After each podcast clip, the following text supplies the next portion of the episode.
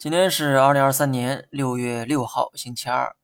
今天的标题呢，多少啊有点矛盾哈。左边小心，右边机会。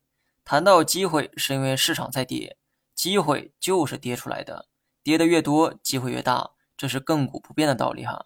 无论你之前亏了多少钱，道理本身是不会变的。但为何又要提醒大家小心呢？因为市场在跌，所以要小心。价格这个东西啊，很有意思哈。当下跌的时间过长，再想涨起来就会很困难，因为这期间需要慢慢的扭转投资者的预期。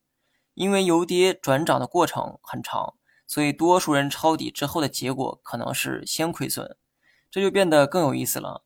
买完就跌的票，你还会期待它能赚钱吗？我想不会，你只会期待它能回本。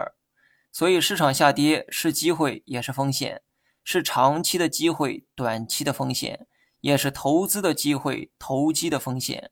小心一词是说给短线客听的，机会一词是说给坚定的长线投资者听的。从指数的角度来看，估值最便宜的是创业板，所以我今后的关注点也会放在创业板上。从板块来看，医疗、新能源也是类似的一个处境，估值呢越来越便宜，机会越来越多。但是做短线的人呢要小心。最后呢说一点安慰人的话哈。我今年非但不会减仓，还会逢跌加仓。过去我也是这么过来的。目前还没加仓，是因为时机未到。但我的这个投资思路是不会轻易改变的。好了，以上全部内容，下期同一时间再见。